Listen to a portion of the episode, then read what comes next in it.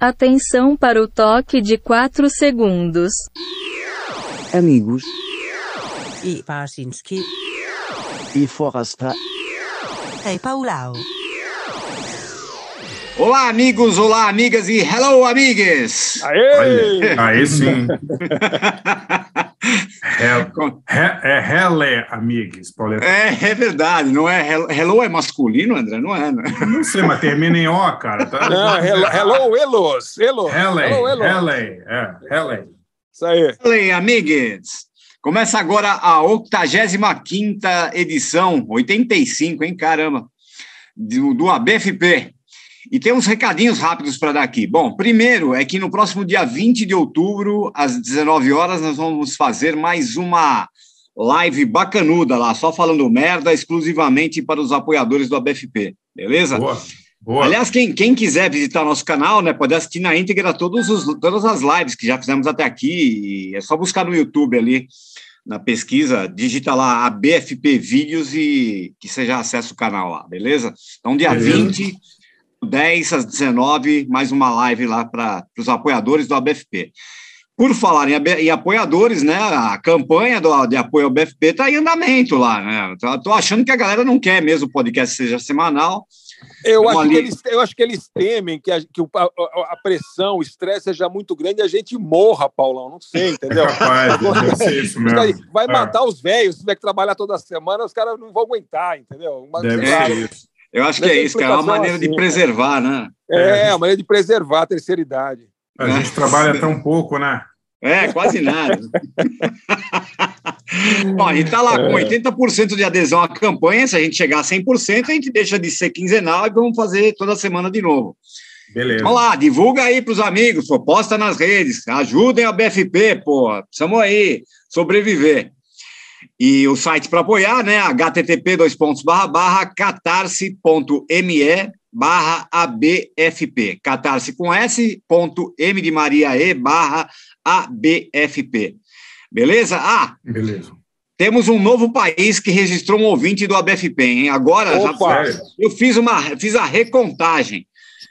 Agora são 92 países na nossa lista de alcance de, de países. Caceta. O mais Pô, a novo caminho do país. 100, hein? A caminho do 100. hein? Tinha- É, mas Ah, nós, vamos, nós vamos ganhar da FIFA e da ONU ainda, cara, sério. Impressionante. aí. Impressionante. O mais novo É. país é o Zimbábue, cara, sério. Caramba. É mesmo? Vamos- né?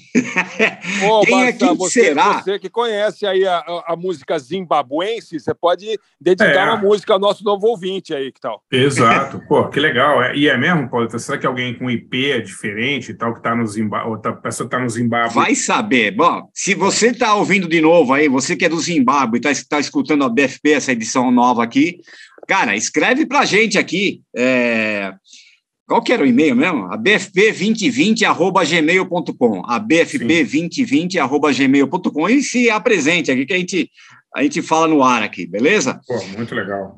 Aliás, por falar em número de países, a gente está com um convidado hoje aqui que, sério, já viajou uma- uma- pelo menos um terço já desses 92 países aqui, né, cara? Pô, cara muito já- legal.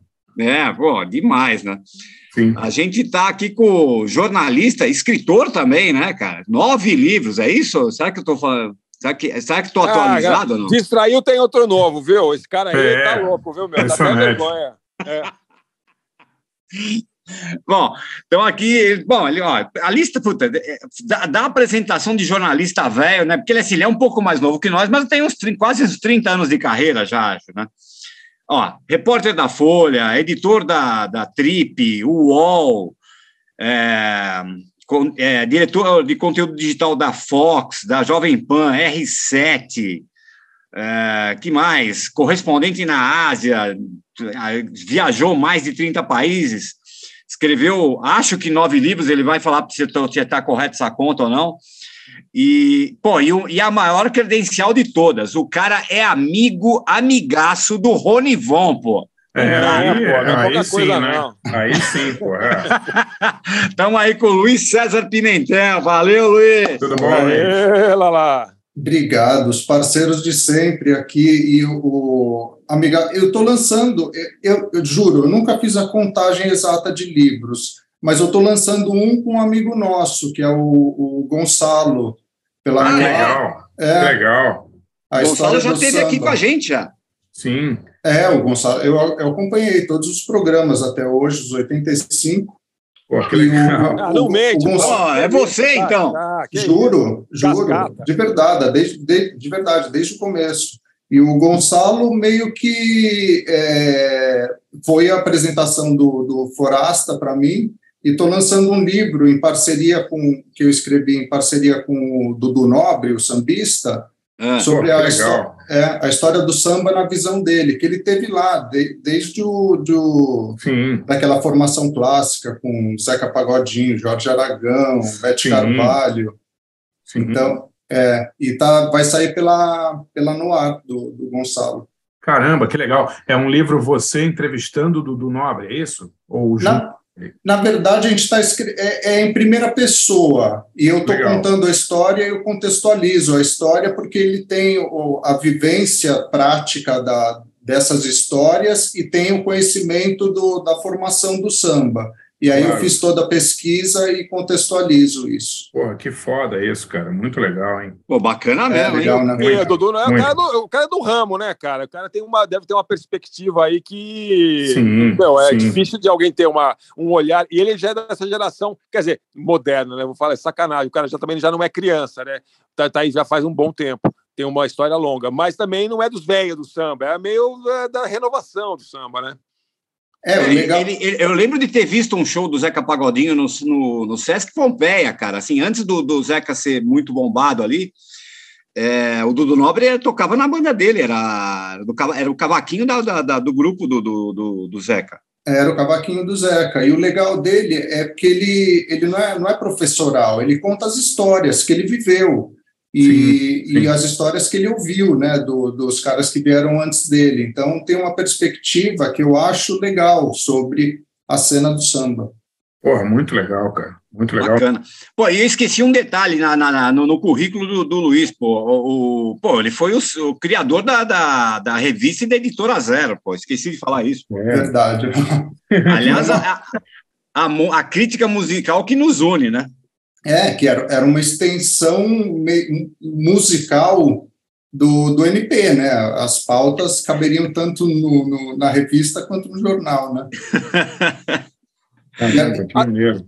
A zero, a zero durou quanto tempo, Luiz? Mais ou menos. Eu, me- como é- conta um pouquinho aí, porque. Bom, você pode contar depois também, né? A gente vai falar do nosso tema primeiro. Não É, tem mais nada, não é isso? Sim, É. sim. É, a, a Zero durou três anos. Assim, entre a formação, foram acho que do, é, foram acho que 22 exemplares, mas durou três anos, porque ela era lançada quando dava, assim, não tinha uma regularidade, é, não tinha um É, compromisso. revista independente, né? A gente sabe como é que Revista é. independente, era isso. E, mas foi, a, a- foi quando é, é, eu e, e os meus sócios, que é o Daniel Mota e o, e o Marco Bezzi, a gente pôde ser completamente autêntico no, no jornalismo. Foi a única vez que eu consegui ser, fazer tudo o que eu queria no jornalismo foi na zero. Então, para mim, é, a, a- a gratificação era essa. Lá, Até lá porque o, a gente não ganhava dinheiro, né? o boteco era seu lá, né? É. Exato. Pô, Pô, que e- legal. E, e a é o gente tema hoje, Paulito? É, então, pô, a gente tá aqui com um cara que, cara, meu, ele é o rei aqui do punk e do metal, né, cara? Sabe tudo, né, cara? É, Então, isso, isso é uma coisa curiosa, inclusive, porque você sabe que eu eu- é, é, tem, tem gente que gosta muito, entende de punk, tem gente que gosta muito, entende de metal, mas não é toda hora que você encontra um cara que gosta tanto de punk e tanto de metal que nem nosso amigo Luiz César Pimentel, porque, né, é verdade, é, tem uma, às vezes até tem uma certa, uma certa é, birra, às vezes até ideológica entre os campos aí, né? É. E no caso, e no caso, não, nesse caso não tem, né, Luiz? Você tem sempre teve essa um pé, um pé para cada lado, né? Os dois ou os dois pés dos dois lados, né? Mas você sabe, Forasta, que no, no onde quando eu entrei na, na cena metal, assim, que eu fui cooptado pelo metal lá para 81, 82, já faz 40 anos isso, o metal tinha muita admiração pelo, pelo punk hardcore na, na época. O que tinha era uma birra muito grande do, principalmente do, dos carecas, dos skinheads, contra o metal, que daí tinha muita briga e, e era uma uma coisa de violência por parte deles, mas depois o, o Barcinski sabe até bem, porque ele escreveu a biografia do Sepultura, teve uma união aqui no Brasil muito importante para isso, que foi quando o Ratos do Porão e o, e o Sepultura se juntaram como melhores amigos, falaram, não existe isso daí, uhum, dessa divisão, uhum. não existe é, essa cisão. Ele, fizeram um show juntos muito, muito importante né, na época, né? As duas bandas juntos, não existia esse tipo de metal e punk juntos para tocar. Foi muito, é. muito novo na época. Aliás, é. a, cereja, a, cereja, desse bolo do, do, encontro deles aí foi, foi no, no Aeroanta, né, Barça? Com, com, com o Diallo Biafra. É, com o Diallo Biafra cantando, né? pelo amor de Deus. Pode crer. É, verdade, verdade. Bom, Legal, e aí a gente. Temos assunto não falta, então, né? É, então, mas a questão era o seguinte: eu tava conversando com o Forasta, aí ele falou assim: vamos falar de punk e metal, beleza. Só que falou, para não ficar aquele programa de velho, né? Falando, ah, no meu tempo, o punk e o metal, não sei o quê. Então vamos, vamos fazer o seguinte: vamos pegar só artistas que estão mantendo o punk e o metal vivos, seja com atitudes, música, som artistas novos, né, que garantam aí a eternidade dos nossos amados anos 70. Então é só punk e metal nova geração, beleza? O, o, o Paulão fala que não é para ser saudosista, mas fala dos amados anos 70. Entregou. É, não dá, né? Já entregou, é. pô. É, já eu não era nem desculpa. nascido nessa época, então é, não tenho nada a dizer sobre isso aí. É. Exato, é. mas, mas sabe, Paulo, eu, é, posso opinar? Posso claro. Claro, você é convidado, pô. Vai lá. É, eu, eu, eu entendo, assim, como eu vivenciei desde o. De, tem uma, um lado bom e um lado ruim de, de ter se mantido, assim, essa, essa sonoridade, atitude porque, como eu vivenciei desde o começo essa cena metal, principalmente no Brasil, começo dos anos 80, é, aqui eu vou falar tudo de nada científico, é tudo empírico. O, o, o, metal, ele se formou, o metal principalmente, o hardcore também, ele se formou por uma. É, ele formou uma bolha própria, onde ele manteve essa preservação, porque, é, por absoluta necessidade, o metal ele formou o próprio circuito na época, ele formou o próprio, a própria maneira de se comunicar, ele formou os próprios veículos, assim que eram fanzines que viraram revistas, e ele formou uma espécie de distribuição própria da, das coisas. Então, quando a música é, passou por todas as mudanças que, que aconteceram no, nesses 40 anos, o metal, por exemplo, ele não dependia da venda de disco, que era algo que lá atrás é, garantia a, a, a, saúde financeira das bandas. Uhum ele passou, ele não dependia também da indústria do jabá, execução pública das músicas e direitos autorais, que depois Sim. passou a ser a principal fonte das bandas. Quando mudou de analógico para digital, ele também não dependia disso.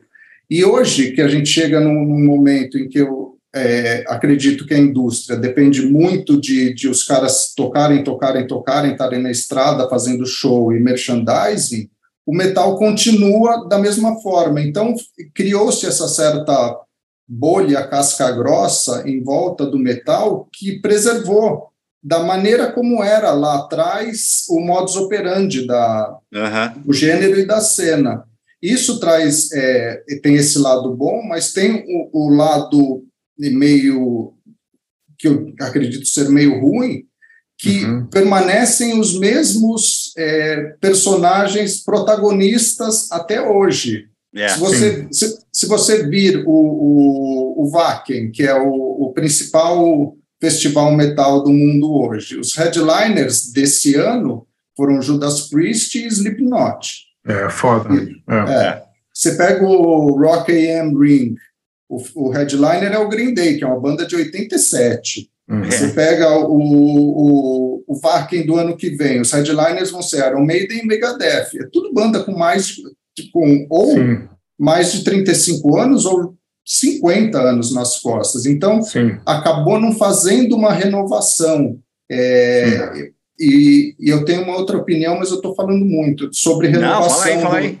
É, a minha outra opinião é que essa renovação não vem sendo feita porque a gente tem uma geração mais nova, que eu incluo meus filhos, que eles variam entre 7 e 14 anos, que é a geração de gratificação imediata. E, e nesse contexto, eles não, não se colocam na, na forma ritual de aprender um instrumento, por exemplo. Aham. É, e, e, e quando não se você não, não, não o metal depende muito da habilidade instrumental do, do- das pessoas. Todo gênero de música orgânica depende, mas o metal em especial. E aí, é, meus filhos mais novos, eles começaram a gostar, assim, juro que não foi influência minha, mas eles começaram Não, a gostar imagino. de metal. Eles É. começaram a gostar de metal. É. E Só o, prendeu os moleques num quarto e falou. É, é. Não, É, foi uma coisa bem. casual. Eles começaram a gostar de metal e polka. São coisas assim. É, exatamente. Montou é. lá a sala É. do terror ali, né? É, eles curtem metal extremo e sertanejo universitário ao mesmo tempo. Exato. é. Não, mas o, o pulo foi incrível, porque eles foram do Frozen pro, pro metal, pro Slipknot, assim. E muito por conta do também do, do Stranger Things ter colocado Metallica na, na, na cena para essa molecada. E aí, é, a minha filha, de 12 anos, ela gosta muito de guitarra. Aí eu arrumei uma guitarra para ela. Mas para ela não faz sentido sentar no quarto e ficar aprendendo a tocar guitarra. Ela quer aquela coisa que é imediata, assim, uma por, por sei lá, por osmose aprender a, a, a tocar guitarra. E aí eu não vejo a formação de novas bandas no, no, no cenário. Então a gente tem esse problema que parece a Europa, é uma geração que só envelhece, não se renova. Essa Uhum. é o que eu acho. Entendi. Que legal. Muito legal. É. Como é que nós fazemos então, Pauleta? Quem vai, quem começa aí? Ah, começo, começo eu aqui, vai. Então vai. É, bom, eu para descobrir bandas novas aqui, eu pedi uma, uma dica para um grande amigo meu, o, o algoritmo. É, o algoritmo é bom. O al, algoritmo. É, o- é o- Aí comecei a dar busca ali no fim de semana. Vou, vou começar a escutar. Escutei coisa pra caramba. Aí, eu- aí, aí, bom, aí já começa a ficar difícil, que você já acha um monte de coisa legal e, e, enfim. Aí eu falei, bom, vou pegar duas aqui, vamos nessa. Aí peguei, vou, vou dar destaque para pra, as meninas aqui. Então vamos lá. A primeira é uma banda de Londres, é uma dupla, na verdade. É, super- é, chama, é, chama Nova Twins. Não sei se vocês conhecem, se já ouviram falar. Não. Pimentel, já ouviu ou não? Não, não conheço. Ó, se o Pimentel não conhece, não existe, Pauleta. É que nem, É. que nem o Paulo Francis. O Paulo Francis dizia que se ele não conhecesse, não, não, não tinha interesse nenhum, né? Não interessava. é. Fui É, ler, ó, pô, ó, ó, é. o- o Guardian, o Guardian define as duas, é, é uma dupla, né? É uma vocalista guitarrista chamada Amy Love e uma Uhum. baixista chamada Georgia South, elas são de Londres. O Guardian definiu as meninas como dupla que mistura grime e punk. Aí falei, já Tá. chamou atenção ali, falei, fui ouvir, tá, Sim, pô, sim. influências ali de New York Dolls, Kiss, Ah, é? MC5, é. Mas, cara, tem um quê de ska, de reggae, um quê de Talking Heads. Cara, tem, é, é, elas se dizem influenciadas até para aquele, pra aquele projeto Nerd, né, do, do, Ah, Pharrell Williams. do Pharrell É. Williams, é, exatamente. Pô, é, Assim, é, é- é bem legal. E elas são todas, elas são negras, né? Elas são descendentes ali de jamaicana, enfim, é uma, é uma, é, são, é, estão no segundo disco, acabou de sair. O nome do disco é Supernova e o nome da dupla é Nova Twins. Eu peguei o nome da a música muito bacana, tem até clipe no YouTube, é, chamada Antagonist. legal. E aí a outra, cara, a outra é é assim, é a herdeira do, do, do punk pop, né, cara? É, é a filha do Will Smith. Vocês já, vocês já ouviram ela? Ah? Pô, é muito isso? louca essa menina. Willow. Sério? a Willow é, demais, cara. É, Sério. é legal muito louca, demais. cara. Pode Não crer. sabia, não. Sério mesmo? É, ela, é, cara, ela, bom, ela fez uns filmes quando era criança, quase ainda, né, com o Will Smith, e depois ela se meteu na música. Ela, essa, esse aqui já é o quinto, ela acabou de lançar, ela teve no, pô, ela teve a apresentação nesse fim de semana no Saturday Night Live. É mesmo. né? É, é, é o quinto disco dela, mas é o segundo de, nessa praia do, do, do punk pop, entendeu? Tá. E chama é, Coping Mechanism no- o disco. E, o- e eu sei, puta, o disco é, é bem legal, é bem mistureba, assim. Cara, é, Tem uns o arranjos disco- diferentes, né, Paulão? É, não, Essa é legal, ela- cara, é bem- legal. é bem fora da curva aí, né? Exato. O disco anterior dela, ela gravou, pô, teve participação daqui do, do Travis Barker, do, do Blink, do Blink 182, da Avril Lavigne. E esse disco aqui tem, tem participação, tem uma música, é uma música bacana, daquele Yves Tumor, sabe, que é um produtor de Miami também, Uhum. de música, é, é um cara bem metido a fazer experimentalismo e tal. Cara, e surpreendeu a Willow aí, cara. É, eu separei uma música chamada Bad Shit, é, desse disco Coping Mechanism, de- que, que acabou de sair, cara, saiu agora em outubro, comecinho de outubro. Eu, Pô, vamos lá, é legal mesmo. Punk, e metal atual assim, é, é em cima da pinta. Tipo, saiu É. semana passada, a gente tá atualizado, né, Paulão? Tá, não, aqui é, não. tá É, aqui é novidade mesmo. E, e, pô, e, e botando a mulherada aqui, que é, que que é o que vale, né? É isso aí. Vamos lá. É, primeiro as Nova Twins, né? Com Antagonist, e depois a filha do Will Smith, a Willow Smith com Bad Shit. Vamos lá.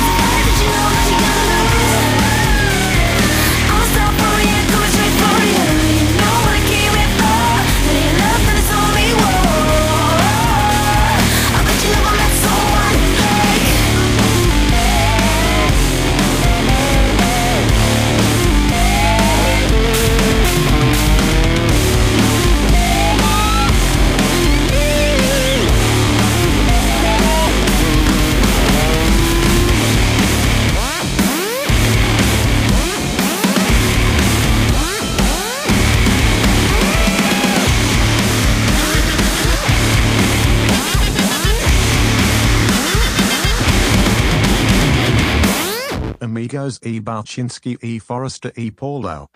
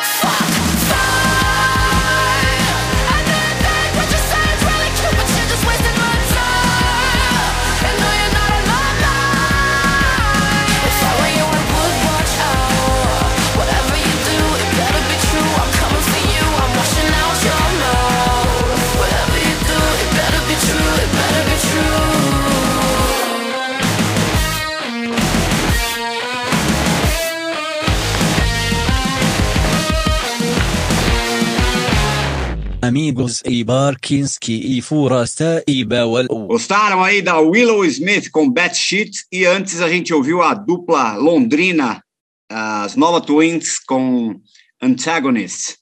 É, nesse especial aqui de punk metal nova geração com o nosso convidado Luiz César Pimentel. É, bom, minha dica é um livro que acabou de sair do nosso amigo Júlio Bernardo, Julinho, JB. Ah, que legal, É. legal. Chamado Pernil e Umas Noites. Eu, ele- cara, é, saiu também, cara, acabou de sair esse no comecinho de outubro. E tirando o prefácio, né, o livro é maravilhoso. Você não tem vergonha de fazer propaganda do livro, ô Paulão? Pô, É, a gente, a gente tem que dar uma força para os amigos. E Quando, quando o aí, livro é né, bom, cara, tem que falar mesmo, né? Porra, Pauleta, você- você não ganhou 25 mil para escrever o prefácio?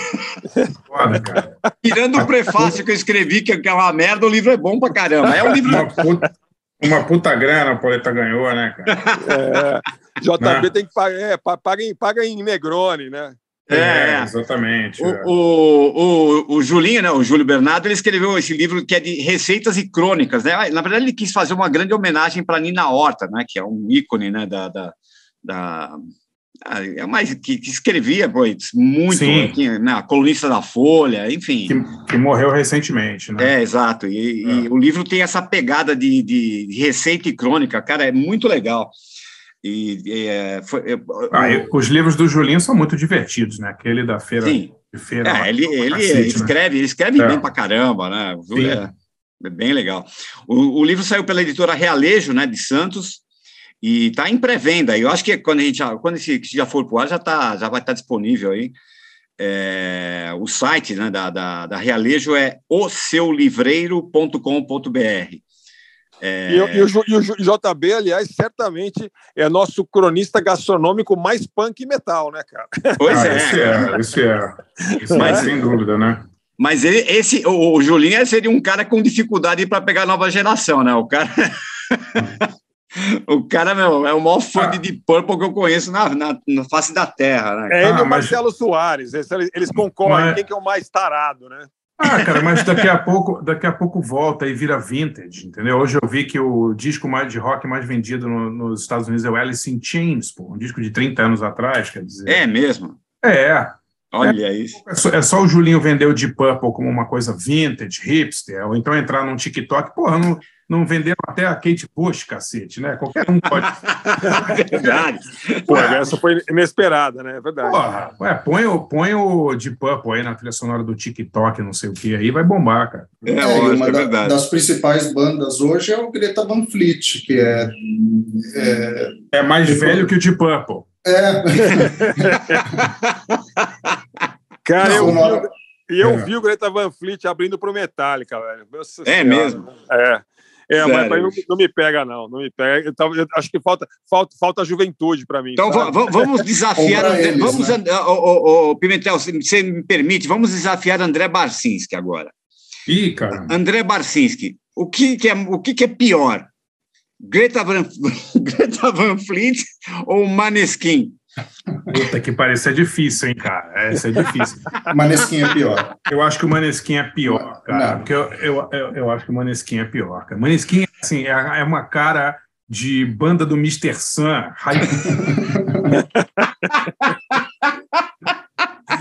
O Maneskin, Porra. cara, é- você olha para os caras e você sabe que é que é Que armação, né, é cara? armação, cara. Porra, o negócio.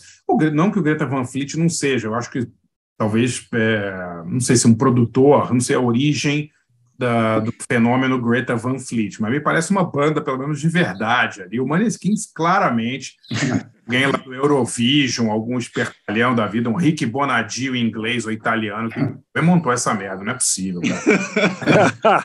O estelionato, é, o estelionato ali é bem maior. Porra, é nojento aquilo, cara. E é tudo, e é, e é- e é fake, né? É uma coisa assim fake, né? Tipo assim, olha, isso aqui é rebelde, né? Tipo aqui, isso aqui é meio Nine Inch Nails e nada, né? Tão falso quanto qualquer coisa, né? Muito engraçado. Eu gosto do Maneskin. O Maneskin é legal. Ah, fala sério. Vocês não, é entenderam, vocês não entenderam conceitualmente o Maneskin. É o Não, eu problema gosto, de... eu vocês gosto de. Trambique. Eu, eu, eu acho o Milli Vanilli tão. Muito, Exato. o Maneskin, exatamente. Exato, exatamente. Mas o Milli Qual Não problema a disso? sério. Qual é o problema de, de grupo, de grupo, grupo armado? Qual é o problema Não. de, de grupo de mentira? É, é legal. Caras são nenhum. tudo- É? Nenhum. Nenhum problema. O problema é quando é vendido como uma coisa não armada e como. Não, mas, mas, a- a- Isso, mas sempre é. É. vendido como uma coisa não armada. Ah, mas Não, ô, não é Não é os, os Não é caras, verdade. ele- a- a- o Não é Maneskin, os caras dão entrevista, eles sofrem, eles, né, cara, É, eles não levam, dá, se levam a é sério. legal, cara. Eu acho que o Maneskin é o único, é o único é, grupo que eu conheço do Ocidente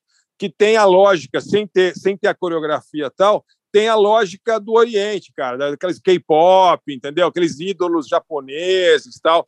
É tudo de mentira, o sofrimento é de mentira, a lágrima é de mentira, o glam é de mentira, as drogas são de mentira, é tudo de mentira e é tudo de verdade, e, as meni- e é para menina de 12 anos de idade. O público Então vamos é lá. de 12 anos de idade. É legal, cara. É rock Vamos. para criança, entendeu? Vamos lá, É. vamos, dar- vamos pedir o veredito de Luiz, Luiz César Pimentel. O, O que, que você fala, filho- Luiz? Não, o, o Maneskin é, é um estelionato maior do que todos. Assim, dessas, dessas bandas, assim, eu não, não- o Greta, eu ainda consigo ouvir uma coisa ou outra, assistiria um show, até King, não sei o que vocês acham, mas Kings of Leon, dessas bandas assim que, que surgiram, que eu acho é, é, que cometem esses, esses certos crimes musicais, mas o Maneskin é insuperável. Assim, eles juntam todos os ingredientes. A sua- do- suas filhas o- não gostam do Maneskin, Luiz? então, elas que me apresentaram o Maneskin, Então! não, mas elas passaram a não gostar em tipo três dias. É, Ah, é? Elas- Ê, é, pronto!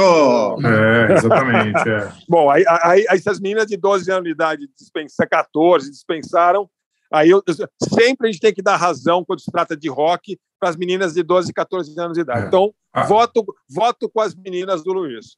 O Greta, o Greta Van Fleet, a primeira vez que eu vi, juro, eu, eu achei que era o Hermes e Renato na paródia de Led Zeppelin.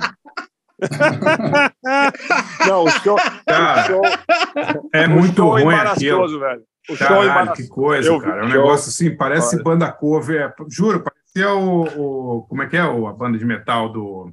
O, o- Massacration. um meio hard rock, assim, né? Meio. Só que, É. assim, cara.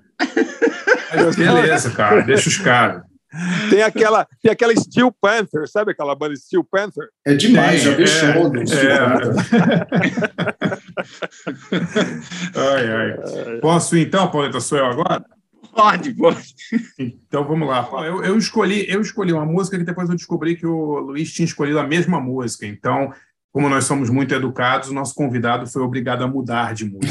É, sério, Não, eu, eu, eu, eu me propus a, a mudar a minha música, mas o Luiz falou: não, já, já troquei e tal, beleza. Mas a música que nós dois escolhemos, eu acho que isso é uma prova de que ela está realmente bombada, é uma música muito legal, é o Black Pantera. Né, uma banda. Um, é trio, eles são tri, trio, né? O, São dois irmãos e um amigo, um trio de Uberaba, né? Porra, muito legal, cara. Um trio, um trio mineiro que faz uma mistura é meio, meio trash, meio tal, mas eu acho que cabe muito bem nesse, nesse programa de punk aí, né, cara? Que o disco é muito legal, tava ouvindo outro dia aqui, adorei. Não vi o show deles no Rock in Rio, cara, perdi, não consegui assistir pela televisão, parece que foi divertido, né? Vocês Eu viram? não vi também, eu não vi. É. Eu vi um show deles no, no Inedit, quando passou. eu- Eu fui assistir o, o documentário, aquele Murder on the Front Row, Sim. que é Aham. sobre a cena da trash da Bay Area. Eles tocaram logo em seguida, assim. É muito bom o show do- dos caras. É mesmo, muito, é, muito bom. Que legal, cara, legal. São três, é, três mineiros que fazem é, um thrash metal com muito meio misturado com punk, com temas alusivos ao racismo, né? São três músicos negros e tal. E a banda é tudo, tudo legal, né? O visual é legal, o disco, a capa é ótima. E, e as músicas são, são muito legais, cara. Inclusive, eu acho legal que a maioria é em português, quer dizer, todas em português, né, cara? Então, essa que eu escolhi é uma, uma das mais divertidas, que é Padrão é o Caralho. E o clipe é Sério, esse nome é demais, cara, de música, sério. Mesmo É, sem. adorei. Quem nunca. Eu já ouvi também, mas quem nunca ouviu, porque só pelo nome você já quer ouvir, né, cara? É, não, é muito legal, muito legal. Que é padrão é o caralho, então a gente vai ouvir com Black Pantera. e depois vamos ouvir uma, uma, uma banda que não, é, não tem nada de novo, é, mas que eu adoro, que é o Mets, né? o trio, o trio canadense, É, eu vi pela primeira vez aqui no Brasil abrindo para o Mudhoney, um show ali no áudio. Não sei se vocês estavam nesse, estava nesse show, Luiz? Foi bem legal. Eu tava, tava. É. Pô, eu fiquei impressionado com a banda, assim, cara. Muito, muito foda, assim, né? Muito boa, né? Muito. Eu adorei, pelo menos, assim. Achei sensacional. Eu gostei mais do show deles do que do Mudhoney. É, é, é, é diferente, né? Porque é mais rápido, né? Mais É. rápido, mas é, é verdade. O Mudhoney ficou meio. É que eu sou suspeito para falar do Mudhoney, mas não, não achei que a combinação foi tão boa, porque eu não acho que o som seja muito muito parecido, né, cara? As músicas deles são muito mais rápidas, né? Muito mais pesadas até do que o Mudhoney. Não tem nenhuma influência de blues ou quase nada, assim. Mas eu, eu adorei, cara. Eu- E eu, selecionei uma música que saiu agora, um single chamado Come On Down, de 2022. Eles têm uns quatro ou cinco discos, né? Eu estava vendo. O primeiro Uhum. disco é Sub Pop, é bem legal. Um trio canadense, Mets, Mets com Z. Tá? É, no- é nome de uma cidade francesa, né? Sim, sim, mas eles são do Canadá. Sim, sim. Eles são canadenses. Legal. Então, Black Pantera com padrão é o caralho. Sério, bicho, é muito bom. Depois o Mets com Come On Down. Já voltamos com Luiz César Pimentel. Vamos nessa.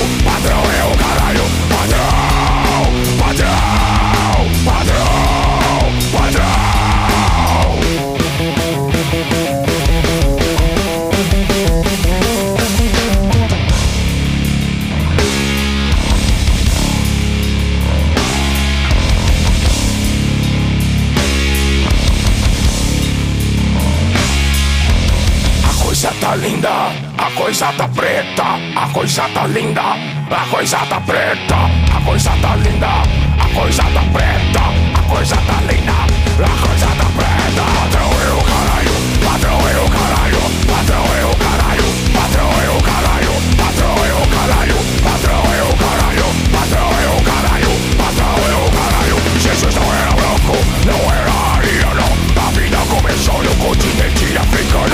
Não é branco, não é ariano A vida começou no. Continente africano Patrão é o caralho, patrão é o caralho Patrão é o caralho, patrão é o caralho Patrão é o caralho, patrão é o caralho Patrão é o caralho, patrão é o caralho Patrão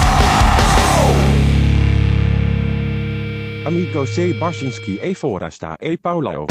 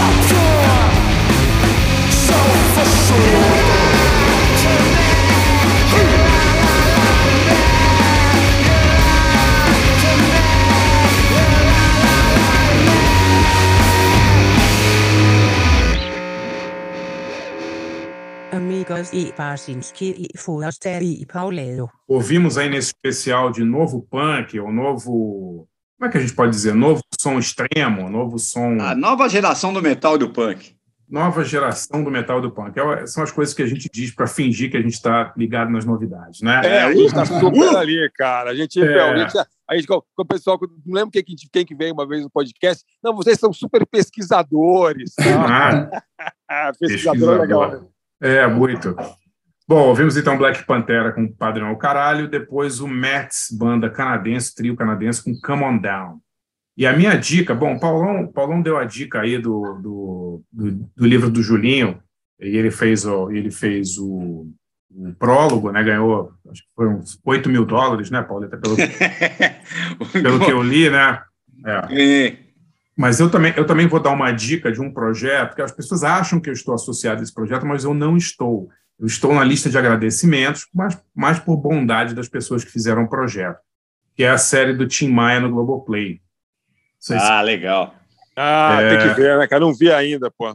é o Vale Tudo com Tim Maia. É uma série dirigida pelo Renato Terra. A minha participação na série se restringiu a ceder uma imagem de arquivo que a gente tinha conseguido em outro projeto, mas eles foram super gentis e botaram meu nome no agradecimento.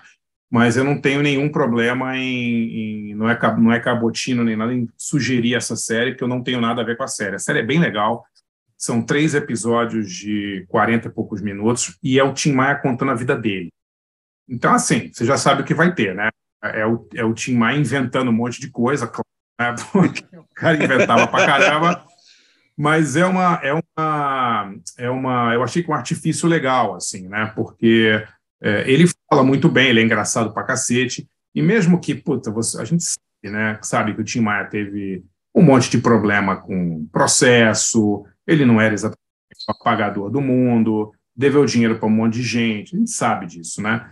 Mas a, a, a série não, não, não pretende ser assim uma investigação sobre a vida do Tim Maia. É o Tim contando a vida dele só em cenas de arquivo, não tem entrevistas de mais ninguém sobre o Tim Maia, que é uma, uma coisa difícil para fazer no Brasil, né, de fazer, porque a gente não tem grandes arquivos sobre ninguém, e achei muito legal que o Renato e a equipe dele de pesquisa conseguiram criar uma narrativa assim, inteira em primeira pessoa do Tim Maia. E as cenas de, de tem umas cenas muito legais, assim, a cena da, do velório dele é muito comovente, não sei se vocês já viram essas imagens da galera abraçando o carro, os caras passando, passando a mão no, no carro com o corpo dele, pô, umas imagens assim muito fortes. Legal. E tem, e tem a imagem do dia que ele passa mal, né? No, no Teatro Municipal de Niterói, sai de lá e, e fica, vai para o hospital e morre, sei lá, uma semana depois. As cenas são, são impressionantes. As cenas de arquivo também do, do início da carreira, eu sei que o, o Renato Terra conseguiu umas imagens que ele comprou. Ele comprou um filme, 16mm, no Mercado Livre, cara, um filme sobre. Posso estar enganado, mas eu acho que era um filme. Você lembra? No, no Brasil tinha essas feiras têxteis, tipo Feni, né, essas coisas assim. Que Sim, sim, sim. É. Tinham shows nesses, nessas feiras, né? Sim. E, e, e eles acharam um show do Tim Maia, tipo, 1970, ele magrinho, assim, cara, tocando, uma coisa muito rara, que ninguém nunca tinha visto ele tocando, acho que Primavera e Azul da Cor do Mar em violão, assim, só ele e violão, muito legal as imagens. Que legal, hein? É, muito legal. Vale muito a pena assistir. É, são três episódios, passam rapidinho, assim, e, e tá no Globoplay, acabou de estrear. Minha, minha dica é essa, vale tudo com o Tim Maia. Pô, bela dica. E, o- e o Black Pantera também que você tocou é uma baita dica, porque o, o grupo é tão legal que o, o pessoal do hardcore reivindica a paternidade, o pessoal do hardcore acha que eles são hardcore, uma coisa meio bad brains, e o pessoal Tá. do metal também reivindica a paternidade, puxa eles para o metal. É, Tem, que, tem que fazer o exame de DNA. é, é.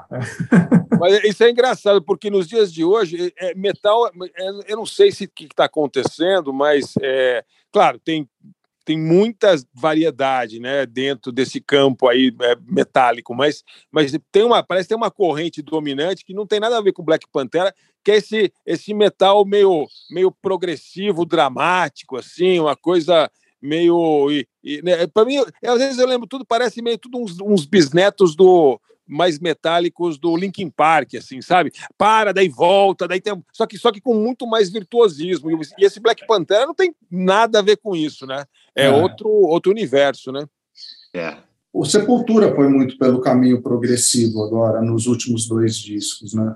Que eu É, acho você, você me indicou, inclusive, aquele quadro, e é interessante o disco, mas é, e eu, eu não achei ruim, não. Achei legal. Só que é o seguinte: eles não têm essa coisa tão dramalhona como tá tá tendo nesse.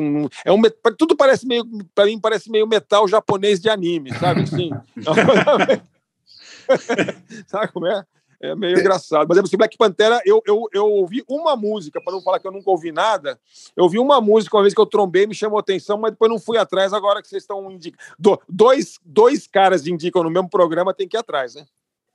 É, e tem, e tem uma banda de metal japonês anime que chama Baby Metal, que são umas meninas Ah, que, sim. é, que fazem sucesso. exatamente isso. E elas têm parceria com todo mundo do grande do mundo do metal. Assim, é uma coisa gigantesca o, o Baby Metal. Baby filhas Metal, adoram. ah, boa.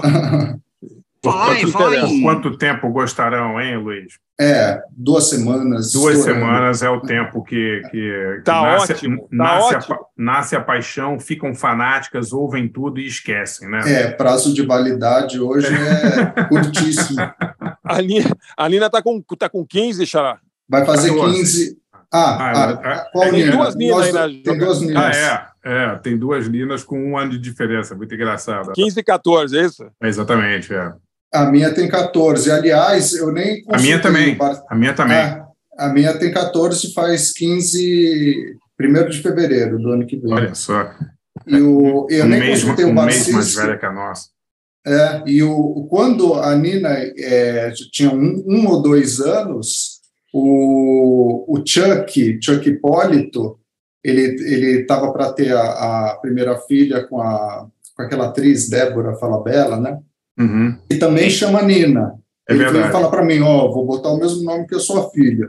Mas a Fernanda Takai também tem uma Nina. O que a gente pode fazer, a gente junta com o Barcinski, faz um grupo das quatro, quando elas Olha!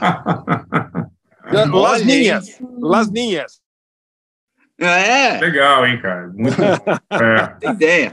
Ô, ô, ô, Pimentel, você morou na, na, na Ásia, que, em que lugares? Você estava falando de Japão e lembrei disso aí.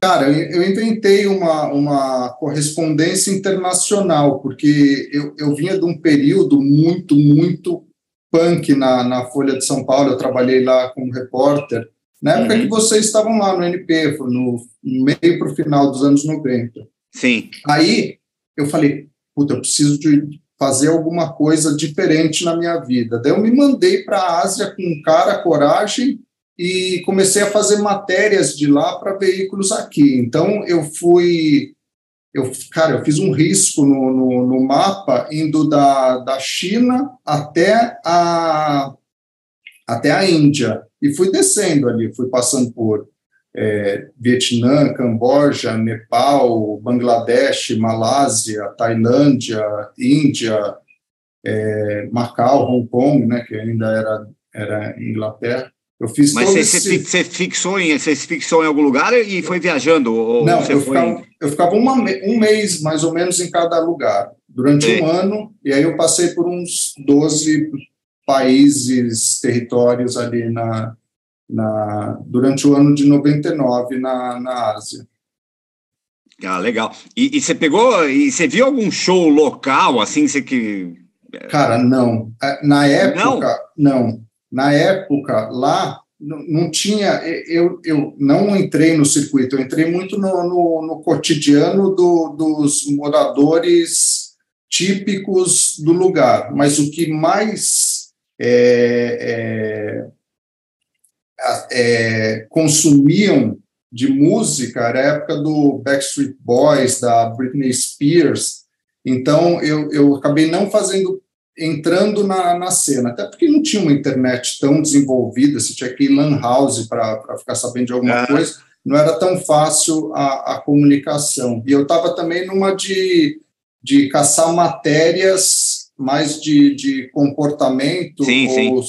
sociológicas para fazer o, o, o para vender aqui para pro, os veículos no Brasil. Até saiu um livro da, da que o prefácio, a, aliás, aqui por falar em prefácio, o prefácio desse primeiro livro foi o Dandão que fez. Ah, o Costa Neto.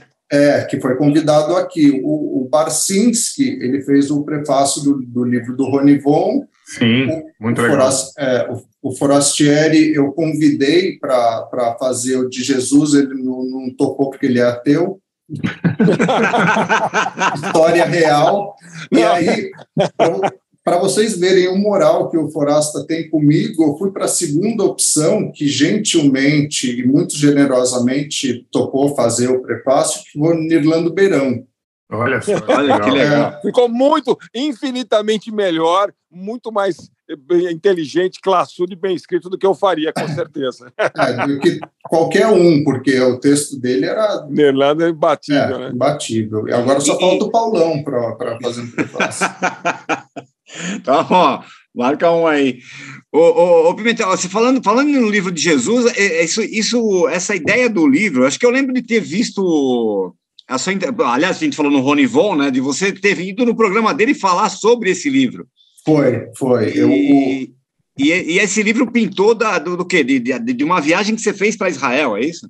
Então, eu tinha um fascínio por Jesus desde moleque, pela figura dele, assim, e a, e a, a, a imagem que, que, ou era a imagem do Jesus histórico, que são as, as fontes concretas sobre a, a a passagem dele pela Terra, ou do Jesus teológico, que é tudo baseado nos milagres e na, na, na doutrina católica, principalmente eu falei, cara, tem um caminho do meio aí, que é fazer uma apuração mesmo como jornalista para contar a história de Jesus.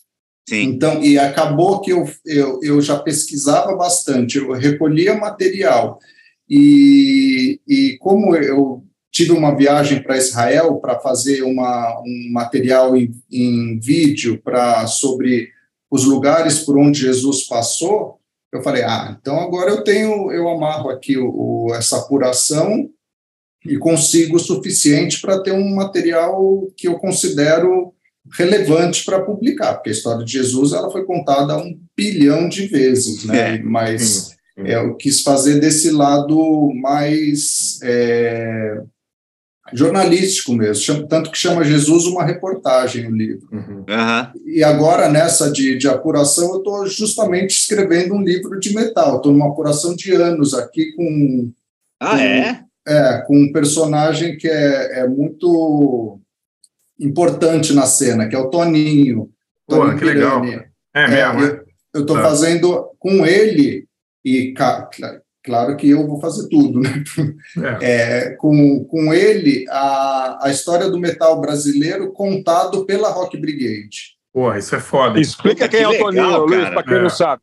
Toninho Pirani foi o cara que é um, do- é um dos fundadores da Rock Brigade, com o Eduardo Souza Bonadia, que faleceu recentemente de câncer, mas Aham. o Toninho ele, ele continuou, ele continua com a Rock Brigade até hoje, desde a época que era que era um fanzine, isso daí em 82, 81, 82. Aham. Ele transformou em revista e virou o, o- a Bíblia brasileira do metal. E eu tenho, eu, eu, eu sou, eu era assinante e tenho desde o de o número zero da, da, da É Brigade, mesmo, quando era um fanzine.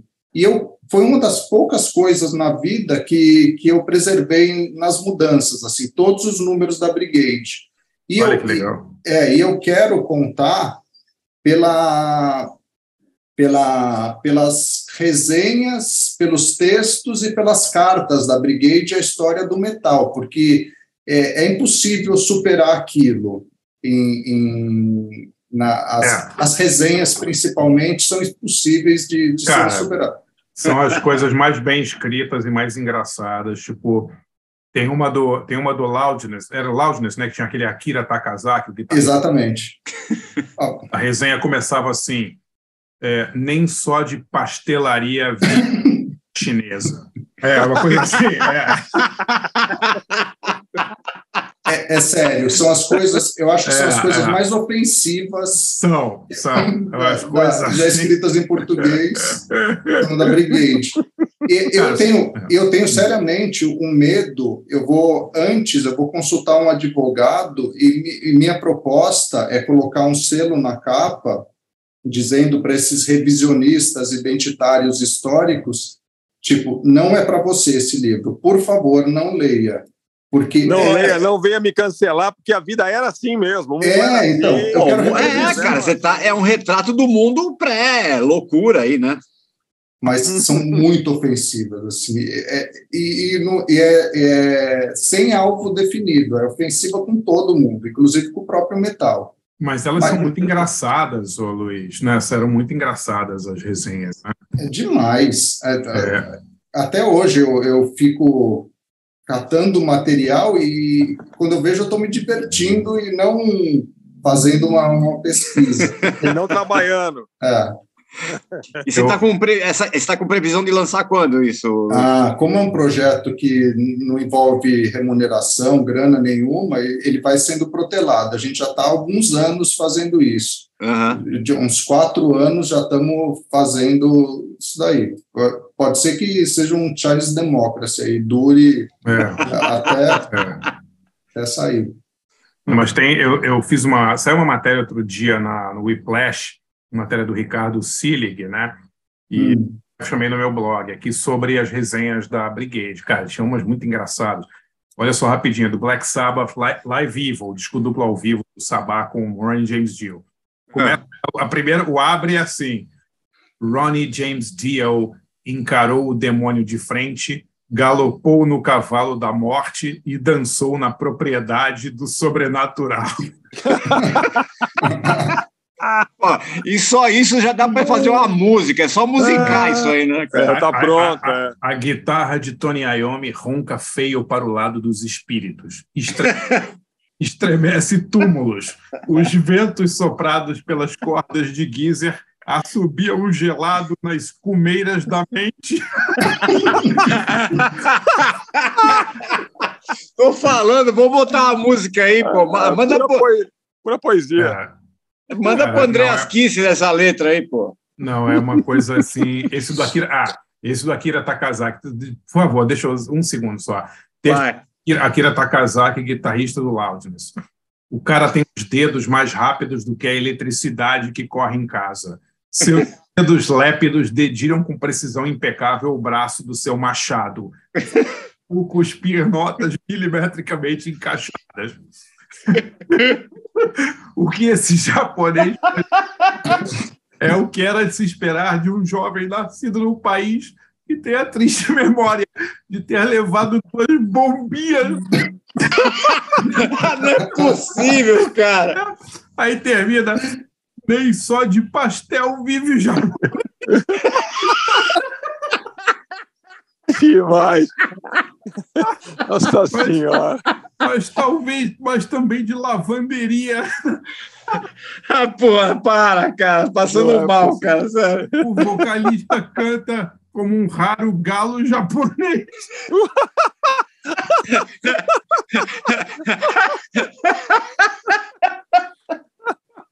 Ai, ai. É, Não é Nossa possível, Senhora. cara, sério. Eu vou mandar, vou botar no grupo aqui essa, essa lista. Assim. Não, juro. Por favor. Ô, ô, Luiz, você Ai, tem que fazer, cara, sério. fazer um livro, não precisa fazer nada, Luiz, só isso, cara. Só, faz, só pega as resenhas e. Por favor, cara. Mas será só isso. A minha ideia é fazer isso, costurar as resenhas e contar. É, claro que tem que ter uma, uma, uma agulhada ali no meio para dar um, um certo contexto, mas o, o Sim. 90% tem que ser isso, porque é impagável, né? Cara, É demais, bom cara, isso, sério, cara. Passando, sério, eu tô chorando.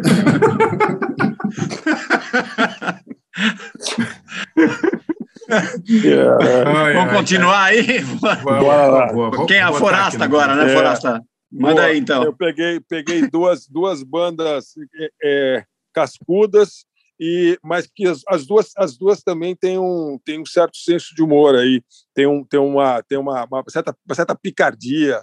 É, tem uma que é bem, bem atual aí, que é, que é o Soul Glow. É, é, um, é uma banda legal, eles são é um trio de Filadélfia, multirracial tal, e eles fazem um som é bem bem é bem pesado, mas também tem um tanto de, É, mas, enfim, o Soul Glow ele tem um pouquinho de hip hop também e tal. E essa música que eu peguei chama Jump or Get Jumped by the Future. E é, esse disco é muito legal, é, chama é, Diaspora Problems, é de 2022 mesmo, saiu este ano. Mas, enfim, o Soul Glow é bem legal, vale a pena ouvir. Esse disco deles, é, daí por causa do Diaspora Problems, eu fiquei ouvindo os anteriores, que são legais, mas não são tão legais quanto esse, porque é- é- é- são os arranjos diferentes, assim, e ao mesmo tempo tem uma muito politizado, mas inteligente e, com sacanagem, assim. Achei uma, é uma banda bem, bem legal mesmo, é, atual e, e recomendada. Na verdade, já estão na área aí faz tempo, já tem acho que desde 2015 é, eles já estão gravando. Deve ter uns, são, são três álbuns, acho. Mas vale a pena. Soul Glow GLO. Assim, é, é legal banda é, de Filadélfia. E outra que, que, eu, eu, eu- que tem, uma, tem uma pegada punk sem ser, sem ser aquela, aquela é, sabe, pu- é, punk cover de punk, sabe? Aquelas coisas que parece que nem, sei lá, Amy and the Sniffers, sabe? Tem essas bandas, tem as Ah, bandas de punk ah. que parecem uma banda de punk de 40 anos atrás. Nada contra, tudo bem, mas acho, acho meio sem graça, para dizer a verdade. Então, é, eu acho que o, o, eh, tem, um, tem um espírito de punk aí é, mais atualizado, vamos dizer. E uma, uma banda que, que eu também peguei, a banda de metal, que é diferente, essa também, eu- essa foi no modelo do Paulão, porque eu, cara, não sou nada atualizado sobre o mundo do metal. Eu sou daquele cara que ouve Judas Priest, entendeu? Então, assim, não, não, não, não tô, tô por fora do que, é- do que rola no metal. Aí fui dar uma. E, e o que eu conheço, que assim, um pouco assim mais atualizado, que meu filho me mandou, andava me mostrando às vezes, hum, é Bring Me the Horizon e coisas assim, não, não me pega muito, não, sabe? Ah. Não, é, não é muito minha, minha praia. É, mas, enfim, mas aí então fui fuçar, fui fuçar, Paulão, e fui, fui procurar e, e achei uma banda, puta banda legal, meu. É uma banda é inglesa, é um quarteto de Bristol, chamado Turbo Wolf. Turbo Wolf, Lo- Lobo Turbo, Turbo Wolf. É, você já Olha, conhece esses caras? Já Legal, falar legal demais. Não legal conheço. Não ah, conheço. você conhece, Luiz? Pô, Conheço. Legal demais. é legal essa banda, né? Diferente, né? Muito. Legal demais. é, é muito legal. A banda é, é, é- é assim, é, é, metal, é meio stoner, mas tem uma, o cara não tem voz de stoner grossa, tem uma voz meio fina, assim, meio, meio com sagudão tal. E tem teclado junto. O, cara, o cantor, ele também ele, ele, ele é tecladista. E chama Chris Georgiades. É, e, enfim, é um negócio diferente. É, é, é metal, é claramente, não, não, não escapa, não mas tem um lado, às vezes tem umas coisas meio de hard rock, tem uma pegada stoner ali que, é, que eu gosto bastante de stoner, então, assim, mas é, é uma banda também que tem, é muito original, assim, e é uma coisa também que é, eu achei legal que é, é, também tem, tem, um, tem, um, tem um humor sem ser paródia, sem ser palhaçada, mas tem humor, mas, e- e o que é legal porque eu acho uma chatice esse lance solene do, do metal de hoje, porque mesmo, sabe, tem uma coisa meio é, é, nós contra eles, mas muito solene, muito assim, eu acho meio, meio não sei, meio chatol, assim. Então, é- essa banda ela tem essa essa essa pegada aí diferente. O, a música que eu peguei chama The Free Life, que é do disco chamado The Free Life mesmo, que é de 2018. Eles estão fazendo o quarto disco e que vai sair, parece, no começo do ano que vem. É recomendado. Então, Turbo Wolf com The Free Life e o Soul Glow com Jump or Get Jumped by the Future.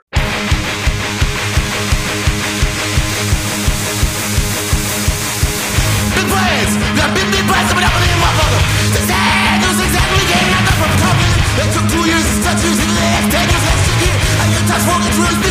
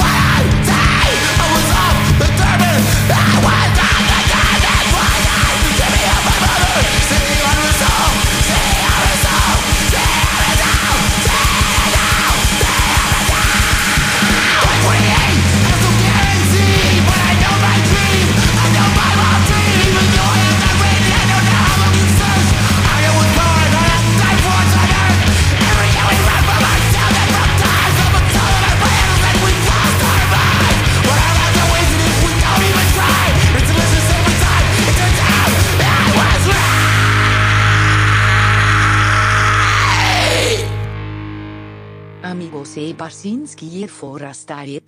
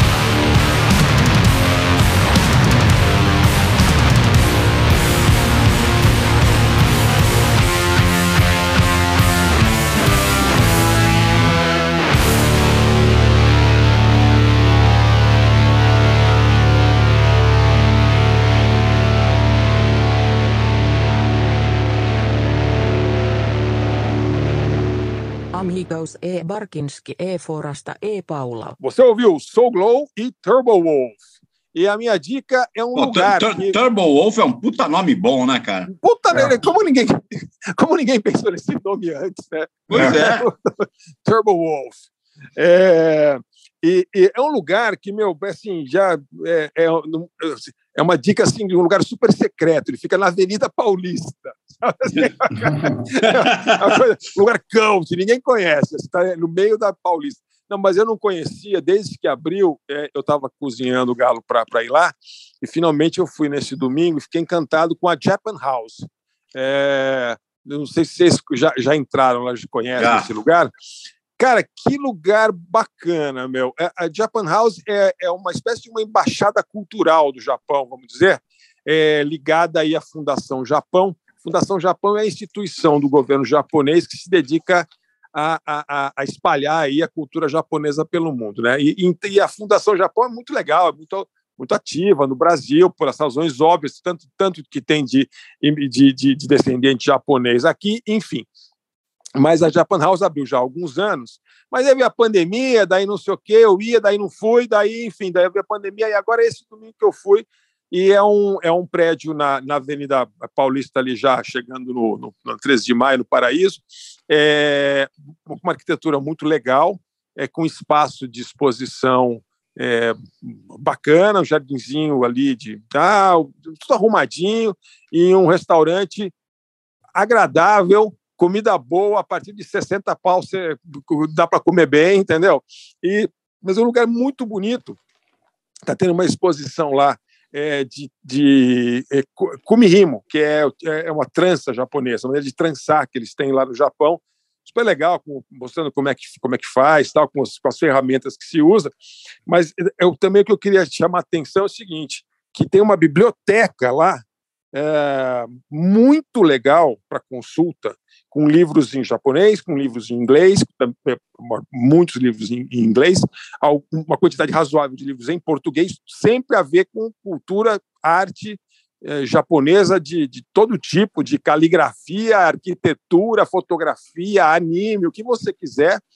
Ah, tem lá uma, uma- uma- só para consulta no local e no lado na Fundação Japão que é ali pertinho é, tem a biblioteca que você pode levar para consultar, levar para casa, né?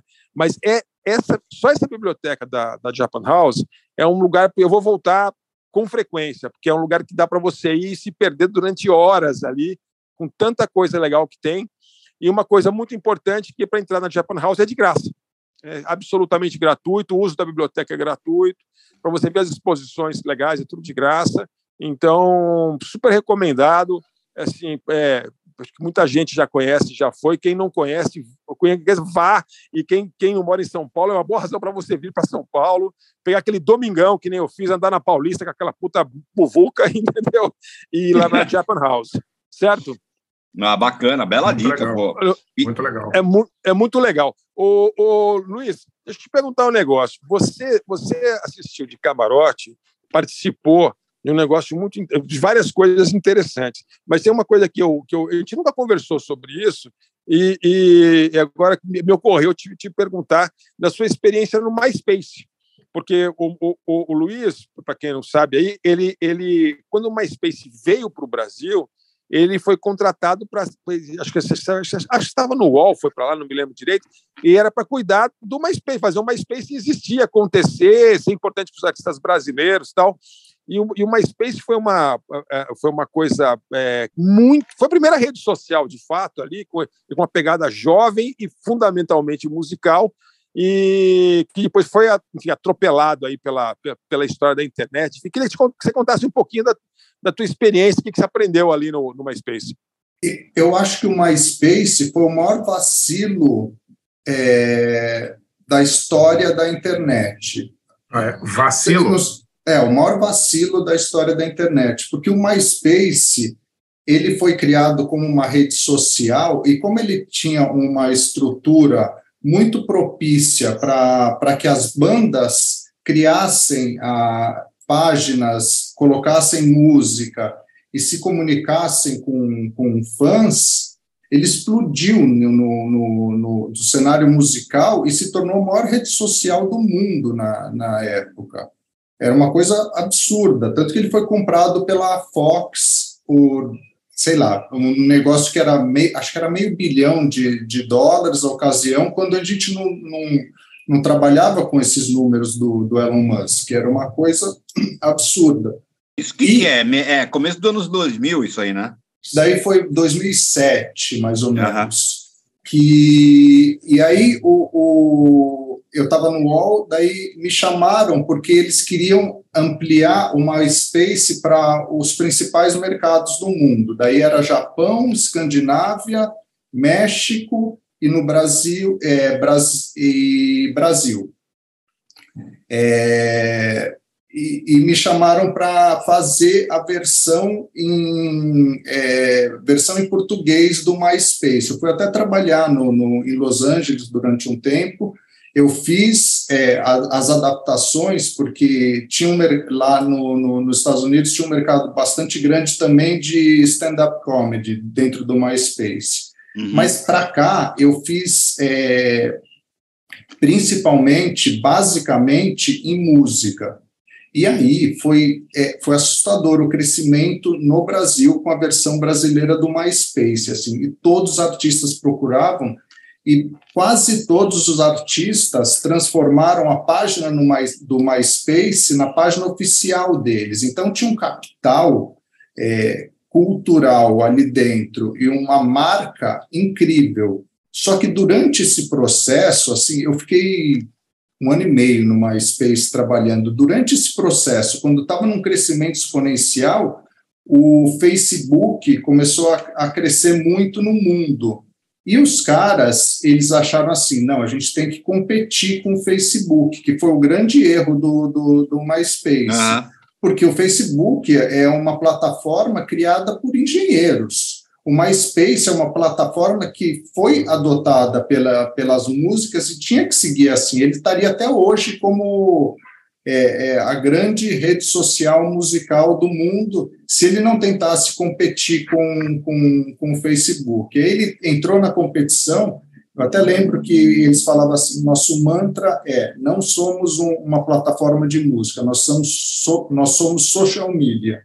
E aí foi a derrocada do, do, do, do MySpace. Mas foi uma experiência assim, incrível para participar disso na, na, na época. Pô, imagino. Então, então você acha que ele deu azar de ter virado meio que a página oficial das bandas? Não azar, mas. é, Não, ele deu a grande sorte de ter virado a página oficial das bandas, e se, e se a, a, a, a, a cúpula do MySpace resolvesse seguir por esse caminho, fomentasse isso, que é uma rede social de música, estaria até hoje aí gigante o MySpace. E te- e te- teve um lance também que eu estou lembrando, que você, você lembrou bem, que é assim, é, o MySpace ele era independente, né? E ele tinha uma vida dessas de, de startup que, que recebia investimentos, tal, e crescendo, tal. Aí chegou uma hora que a Fox Tava todo mundo símbolo. Teve acordo da, da American Online com a Time Warner, teve esse com esse, blá, blá, blá, e daí a Fox meio da internet. Daí eu lembro que eles saíram gastando uma puta grana, compraram uma, uma operação de, de games, puta grana gigante, GN, aí compraram uma Space por, sei lá, meio bilhão. Eles queriam meio montar umas properties aí. E daí eu me lembro que teve uma, uma conversa também que. é, que quando isso aí caiu dentro da Fox, os caras da Fox eram muito quadradões, os Murdoch não entendiam muito bem o que era aquilo, e teve, teve um problema também desse lado, não teve? Você, você pegou esse, esse momento da Fox, né? Peguei tudo isso e, cara, para você ter ideia, o MySpace teve a oferta para comprar a um preço razoável o YouTube, quando o YouTube É isso que eu ia surgiu. falar, tinha o MySpace TV, não tinha? E, aí o MySpace falou assim: não, nós somos nossa própria rede social, a gente não vai, não confia no, no, no YouTube, pode ser uma plataforma que vai ser para pirataria, nós vamos criar nossa própria TV. Então, foram, é, é, foi uma sequência de, de vacilos. Para mim, assim, eu não sou nenhum futurólogo, mas para mim parecia muito evidente, assim, que, cara, compra o YouTube, pelo amor de Deus. Tá pronto aí, não cria o próprio, tá pronto esse daí. Aí o Google foi lá e comprou. não Uhum. compete com o Facebook, você vai, não, não entra na, na competição de engenharia com engenheiro. Faz o que É. você faz bem, segue o caminho aqui. Não, vamos fazer. Vacilo total. Caramba. E sobrevive aí, mas, puta, tá sem relevância zero, quase. É, né? zero. E ele foi comprar, acho que parte dele foi comprado pelo cara que criou o Napster, né? O, esqueci o nome dele. O, Sean Fanning. é, acho que parte do MySpace foi comprado por ele, se não me engano. Um desses, um desses caras aí. É. um desses milionários aí. É, é, isso é uma coisa. é, Foi, foi essa, essa coisa, né? É, a- quando a, a MTV, que era a MTV, que era importante, nunca foi relevante em, em- em- no mundo da música na internet. O MySpace era meio, era meio tipo o que a MTV deveria ter sido, teoricamente, e no final, hoje você não, hoje você não tem assim um. um, um- o, o- o- onde os jovens se encontram para consumir música é o TikTok, é o YouTube, é, é por aí, né? Não, você ficou. você- o problema, eu acredito, é que você ficou refém na música de, de engenheiros, que os caras, eles. é, o, o que a gente falou de crítica musical, a gente tinha, e eu ainda insisto nisso, eu tenho coluna, e na única revista que sobrou, que por acaso é de metal, eu ainda faço conteúdo musical, faço muito trabalho para artistas de estratégia de imprensa, mas é, acabou o que era o, a, a função do crítico musical, que era a curadoria da, da, da música, né, que dava uma certa chan- chancela e se acabava formando um, um gosto, e isso ca- caiu nas plataformas de, de streaming, e hoje você é refém do, do algoritmo que é controlado pelos engenheiros, e os caras vão colocar assim, ah, se você gosta disso, ou, é, ouça isso que é, é uma banda que por acaso no, no- nos interessa comercialmente que você ouça e se acaba entrando nesse nessa curadoria é, viciada do, do- das plataformas de streaming, né? É o que eu acho. É isso aí. Pô, bacana. Bom, agora vamos com duas músicas por quem realmente entende de, de, de metal e de punk. Não tem que novo. ficar procurando no algoritmo, né, É, Paulo? não tem como for falar nele, né? Não tem que ficar dando busca aí no algoritmo, pô. Manda as suas aí, Luiz. Cara, eu, eu, eu, eu vou ser o menos novidadeiro aqui da. da como foi o, o Barcinski furou meu olho com o Black Pantera. Foi mal aí, foi mal aí. eu, eu, eu acabei optando por, não por, por gosto pessoal, mas por, pelo que eu achei que são bandas e músicas bem representativas do que é a, a, a, a nova cena metal, punk, hardcore de, de música extrema, porque eles acabaram se fundindo, e hoje um dos maiores gêneros dentro do, do da música que, que une os dois é, o- é o próprio metalcore, que é a junção do metal com o hardcore, emocore. E, e eu peguei aqui, separei uma banda que ela até, ela até parece um- um- uma, uma banda truque, mas eu acho que não é, que é o Ghost, que é uma banda que surgiu em 2008, eu acho, que eles, eles incorporam é, muito da, da- das lições que o metal deixou no- desde o começo, que é aquela coisa é, é, teatral de, de indumentária, de cobrir o rosto, aquilo que o Alice Cooper e o, e o, e o Kiss faziam muito nos anos 70, eles adotam uma temática satânica e de crítica à religião, que esse daí é o princípio do metal com o Black Sabbath, eles adotam uma, uma sonoridade que é assim é, é, é até de certo modo dissonante da, da imagem que eles têm, que é uma, é uma sonoridade do metal do começo ali, que era bem melódica, uma coisa bem parecida com o Merciful Fate, e ela foi, é, foi uma banda que foi é, foi aceita de cara, mesmo com todos esses elementos, pelos principais ícones no metal. Eu lembro do quando surgiu o James Hetfield falando que era uma das bandas preferidas deles. E, e, e agora ele chega é, neste momento E, e é mais uma, um teste caseiro que eu fiz, que ele se tornou uma das bandas preferidas do, dos meus filhos mais novos, do Gael, que tem sete anos, e da Lola, que tem 12. E o, o eu escolhi para como a, a, a, música deles, representativa para tocar, é Mariana Cross. Bacana. E eu, é, outra banda que, que eu escolhi, é, ela já vai mais para o hardcore, que é o Turnstile. Não sei se vocês conhecem essa banda. Eles tocaram, é, eles tocaram no, no Lollapalooza é. deste ano, num horário super ingrato, na sexta-feira, às duas da tarde.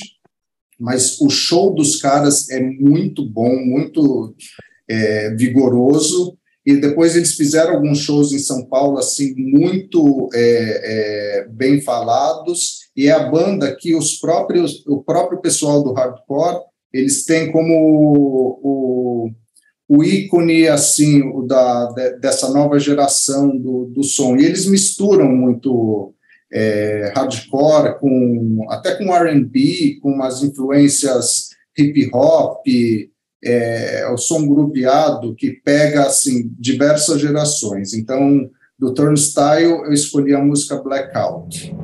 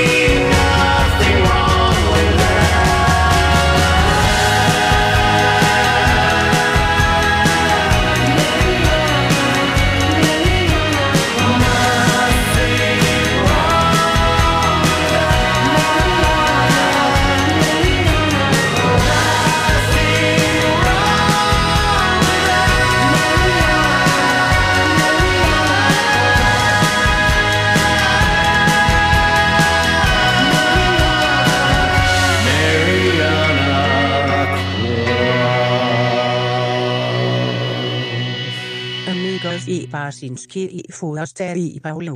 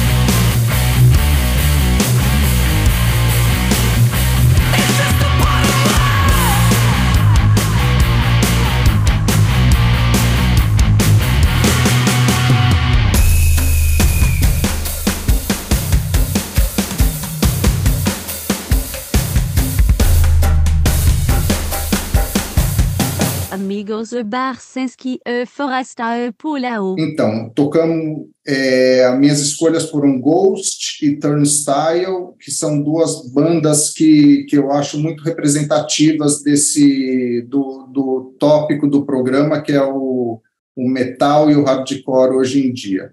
E a minha dica tem a ver com metal também, que o, o, o mas ela, ela contempla uma um compromisso. Se alguém segui-la, tem que me chamar para roteirizar. O, o- eu vou dar um argumento de, de documentário aqui. Eu estava vendo aquele documentário Fire Festival, que é um festival nas Bahamas, que acho que está na Netflix, da, do desastre.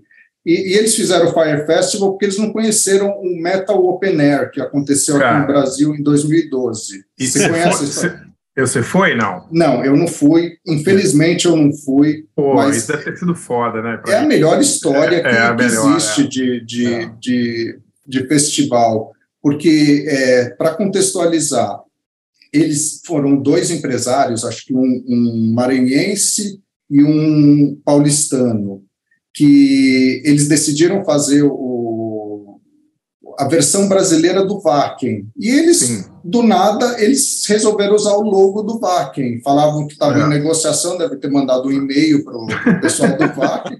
e, falavam, e eles venderam como Wacken brasileiro. Até que dias antes do festival, o Wacken falou assim, amigo, por favor. né? É. Só que eles cresceram assim, uma coisa é, é, espantosa, que eles conseguiram formar um line-up de 47 bandas para tocar no, no- praticamente no verão do, do, do- de São Luís do Maranhão, uma, é, um espaço a 25 quilômetros lá de, de, de São Luís do Maranhão, E o line-up era muito ousado, assim. É, É. Era Anthrax, Saxon, Exodus, Envy, Megadeth. Só que chegando lá no, no lugar, eh, começou o desastre completo, porque o, o- eles montaram a, a, a- o festival num espaço que servia para feira agropecuária. No, É. Aí os caras foram chegando, tinha uma área de camping para os caras eh, ficarem lá, que foi montada no estábulo do, da- É. do, do É, não, lugar. é- não era Wacken. Wacken é vaca em alemão. Os caras montaram a- o Tá camping. É, Camping no estrume. é, É, mas a- era literalmente isso, Pauleta. Camping no estrume, cara. a- a- Era Tanto que- literalmente isso. é. tanto que era para ter uma, uma das grandes atrações era o espaço de tatuagem, a vigilância sanitária proibiu completamente. Você imagina a vigilância sanitária para proibir o negócio num show de metal, né? Sério. Coisa É. é. tatuagem. É. Aí os caras chegaram, é, eles estavam esperando 80 mil pessoas por noite, não deu isso, obviamente. Tinha três barracas de comida e um chuveiro para o campo inteiro. Excelente. É, e, só Ai, que ai. eles, na, eles precisavam pagar me- é, pelo menos metade do cachê das bandas e, e providenciar documentação. E aí as bandas começaram a cancelar, porque eles não receberam e começaram a cancelar. Algumas bandas desavisadas acabaram lá e tocaram, mas o, o, o Venom cancelou porque eles mandaram o, o visto de, de, de entrada no Brasil para a África. Não sabe como foi parar na África. Nossa Senhora. Agora, O- o- chegou, chegou a tocar a banda gringa? Ou... Tocou, o, o Megadeth tocou na primeira É isso, noite. que, isso que eu me lembro. Agora, quer dizer, se o Megadeth tocou, eles receberam alguma coisa para pelo menos ir lá, né? Teve passagem e tal. É, passagem. é, É. o ó, quem tocou, que no total das 47 bandas do festival, tocaram 14. Tá. O- o- e, e só quase tudo na primeira noite. O Envio tocou, o, o Exodus tocou, Olha. se não me engano, o Anthrax tocou. Não, tenho, não, não, o Anthrax não Ah. tocou. Mas o Megadeth fechou a noite, assim, um show horroroso, assim. Tem uma- não tinha condição nenhuma, assim, de, de, de estrutura de som, de nada, de nada. Eu me lembro que o Ratos de Porão estava tava escalado para tocar e eles, a, passagem não chegou e eles não foram. Mas, assim, também era uma coisa, eles estavam esperando a passagem no aeroporto, não tinha passagem. Isso, exatamente. Cacete, né? É. E, e eles iam tocar no sábado, e, e só três bandas tocaram no sábado. O Corsos fechou a, a, a, a noite no sábado, três bandas de 15 tocaram no sábado, e no domingo eles cancelaram o festival, Cara. porque todas as bandas se recusaram a tocar. Cara, isso é das melhores coisas, cara. Daria para fazer sensacional, né, cara? É, é um Vocês documentário. gostam de ver nego se fudendo, né? Não, mas a, a história é maravilhosa demais. É né? maravilhosa, maravilhosa, é maravilhosa. O que seria Mas- legal entender é se os promotores, quanto que eles eram picaretes, quanto que eles eram fãs mesmo, ou despreparados, enfim, Eu acho ou, que era- ou viviam eu no mundo foi- da lua, sei lá, né? Eu acho que foi uma coisa de despreparo. Eu acho que não era. Eu acho, é, eu acho que sim, porque é, é muito, o metal envolve muita paixão, assim, e, e os caras eram, pelo que eu sei, os caras eram apaixonados mesmo, assim, só que eles Olha. eram é, alucinados, né, com... É, tem, uma, tem, uma, tem uma história. O Forasta falou aí de se era despreparado ou se era sacanagem. Tem uma história de uma, de uma festa de música eletrônica no Rio de Janeiro que, daria- que daria uma, um, um filme igualmente bom, que é da festa Delírio. Você lembra dessa, desse, desse, desse caso aí? Você lembra? Não, nunca, não sei, não sei do caso, não. A festa Delírio era uma festa de música eletrônica feita por um empresário israelense, se não me engano, Shai, não sei o quê. O cara fez um monte de festa, nitidamente era, era lavagem de grana, porque eram umas festas muito caras, com uns lineups absurdos que nunca se pagavam. né? Hum. Cara, ele decidiu fazer uma, uma festa gigante no Morro da Urca, levou uns DJs fodas, lotou o Morro da Urca, abarrotou o lugar. Simplesmente, cara, no meio da festa, ninguém conseguia achar mais o cara. O cara tinha passado na bilheteria, levou o dinheiro inteiro, foi embora do Brasil, nunca mais foi visto. Sério, cara. O, capa, o cara foi capa da Vejinha Rio, era tipo o, o rei da noite de- do Rio de Janeiro. Nossa, mãe. Deixou dívida com, com, com empresa de segurança. Os caras ficaram pagando anos a dívida do cara. É. E é sacanagem. Mas também dava um bom filme, hein, Luiz? É, os dois, né? E, o- É.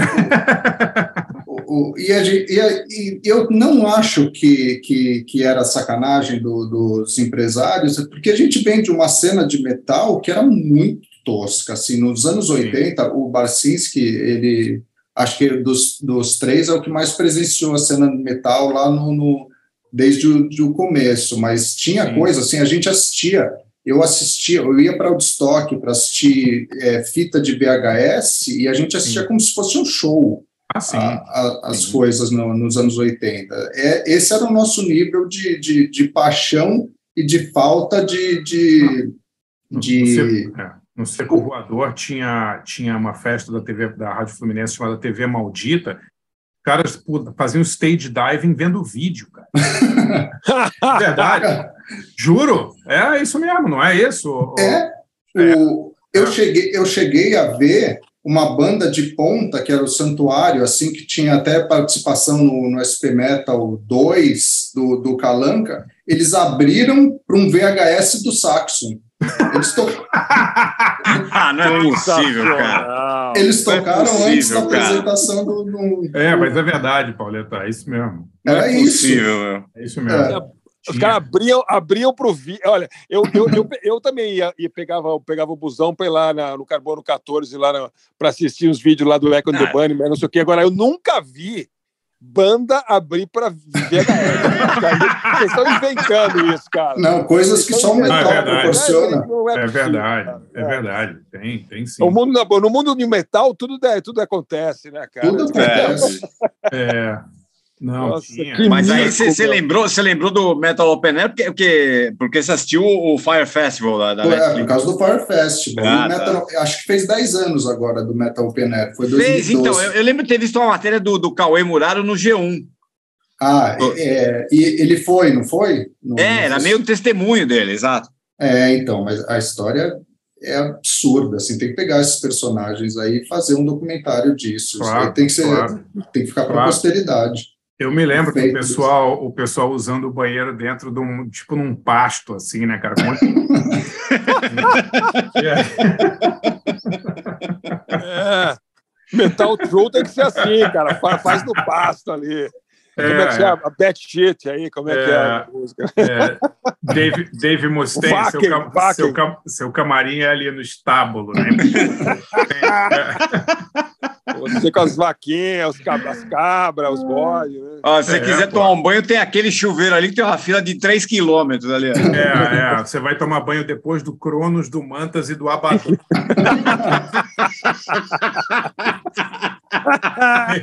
Tem que dividir o chuveiro com o Venom. Sério. Ai, sensacional. Pô, pô, Pô, vamos, vamos- vamos fazer esse filme aí, Luiz. Pô, Vamos. experimentar, cara. Parceiraço. Né? Pô, pô, Luiz, esse, essa, essa história foi para encerrar, meu. Com chave de ouro aqui, cara. Sensacional. Ô, ô, Luiz, é, é, onde o pessoal te acha na internet aí? É, ah, arroba Luiz César, Luiz com Z, eu acho que todas as redes estão aí, é Instagram, Facebook, Twitter, é tudo Luiz César.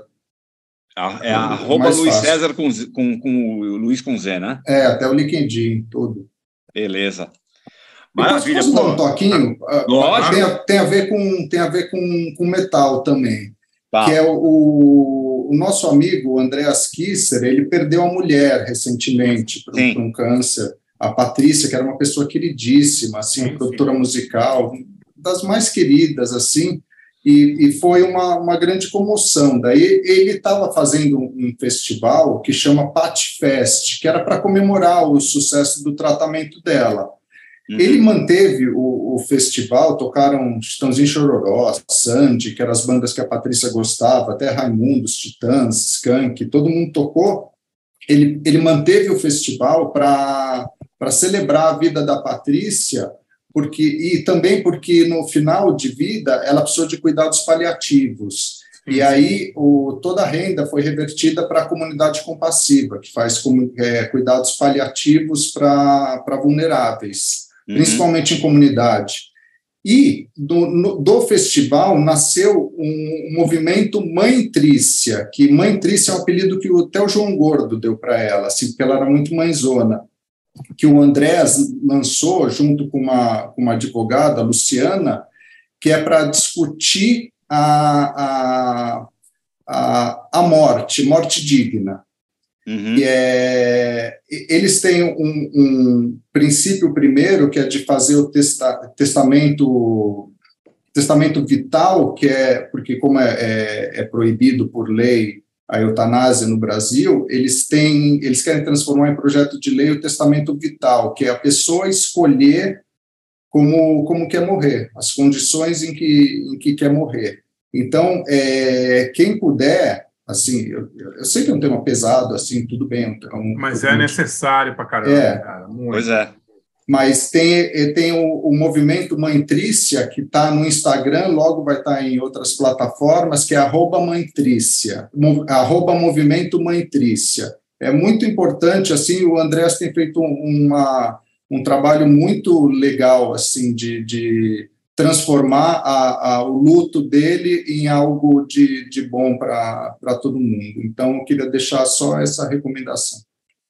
Com certeza, cara, muito legal. Sa- sa- saiu, olha, quem quiser saber mais, saiu, saiu matéria sobre isso, né? Mas é, saiu uma matéria que eu achei que estava bem caprichada é, no UOL, é, que- daquele aquele ECOA, né? Que eles fazem umas matérias assim mais especiais e tal. é, que é- era o que fazer quando morremos era o nome da matéria, que era justamente o Andrés contando dessa de tudo isso aí que aconteceu, tal. E cara, é o seguinte, quem que- que- quem não passou por, por uma situação de pensar como isso é necessário ainda, vai acabar passando, porque se não é vô, é vó, é pai, é mãe, é tio, é alguém por perto. Tristemente, no caso do, do, do Andrés, foi, foi a mulher dele, né? Enfim, super jovem e tal. Mas é. uma coisa que tem, que tem que ter lei, tem que ter um negócio bem feito, porque, meu, a gente está vivendo cada vez mais e, e vai ficando, né? E, e, e, a, e, a, e, a, e essa situação vai, vai cada vez mais presente. Que legal que você lembrou disso aí, cara. Bem, É, bem- belo toque mesmo. bacana. É isso aí. É uma- Bom. um, assunto, punk- um assunto punk, para fechar. É. Mas, de É fato, verdade. é. Muito bom. Pô, Luiz, obrigado, cara. Foi, meu, o programa Foi demais. ter mais, mais uma hora brincando aqui, só com essas historinhas legais aí que você contou. Cara, Muito bom, legal. obrigado vocês, assim, vocês A são gente meu... nem perguntou do Rony Fon e do Rick Bonadil, que você escreveu o livro. É mesmo? Só, tem que Ah. voltar depois para contar esses causas aí. É, para me chamar para outra vez aí. E, cara, obrigado mesmo, assim, vocês são meus ídolos de eu começo, muito do, do de eu ter ido para o jornalismo é por culpa de vocês. Então, Foi mal, obrigado foi mal mesmo. aí. Mal aí, Luiz. Foi mal. É. Um dia, um, dia, um dia- um dia eu te pago uma cerveja para compensar isso. É, acabou com o cara, coitado. É, É, compensar a cagada, a gente paga uma cerveja pra você depois. É, é isso aí. É o que sobrou. Falou, Valeu. Luiz. Valeu, Valeu, obrigado, obrigadão, gente. cara. Obrigadão, valeu cara. mesmo, Luiz. Ó, Valeu, vamos ter um galera. agradecimento especial para o Amer hoje, que está no lugar do DJ que estava enrolado, e é o nosso produtor musical de hoje, né? Obrigado, É, o Amer. nosso Amer. Menegassi. Tá na Valeu, mão. Valeu, Amer. É isso aí. Valeu. Abraço, gente. Valeu, Abraço, galera. amigos. Até mais. Até mais. Até mais. Obrigado. Luiz. Valeu. Amigos, o Barcinski e o Forastal Paulan.